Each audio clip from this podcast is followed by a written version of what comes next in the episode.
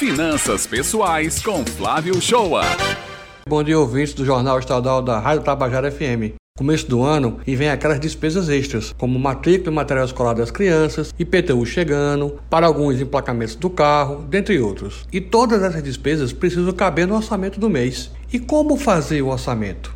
Em primeiro lugar, é preciso conhecer realmente para onde está indo o seu dinheiro. Isso mesmo. A maioria das famílias gastam seus recursos de forma intuitiva, não anotam seus gastos e vão levando a vida como Deus quer. É preciso parar e anotar todas as despesas, desde as de alimentação, moradia, transporte, saúde, educação, as de lazer, os empréstimos se tiverem, tudo mesmo. Depois é preciso analisar para onde está indo de fato o seu dinheiro. Tenho certeza de que nesta análise descobrirás alguns gastos totalmente desnecessários. Partindo daí, você vai determinar de quanto do seu salário vai guardar a fim de montar uma reserva de emergência.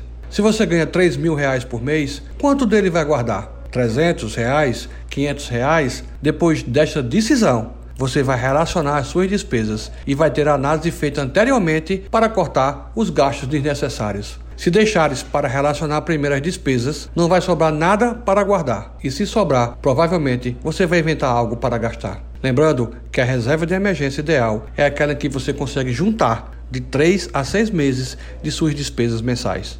Nesta relação de despesas, você poderá adotar uma regra simples que chamamos de 50, 30, 20. 50% para comida, moradia, transporte, educação e saúde, as despesas básicas. 30% para os desejos, lazer, férias, eletrônicos, acessórios, roupas. E 20% para reserva de emergência e carteira de investimento. Se não der 50%, pode ser 60% para despesas básicas como comida, moradia, transporte, 30% para os desejos e 10% para reserva de emergência e carteira de investimentos. Mas atenção!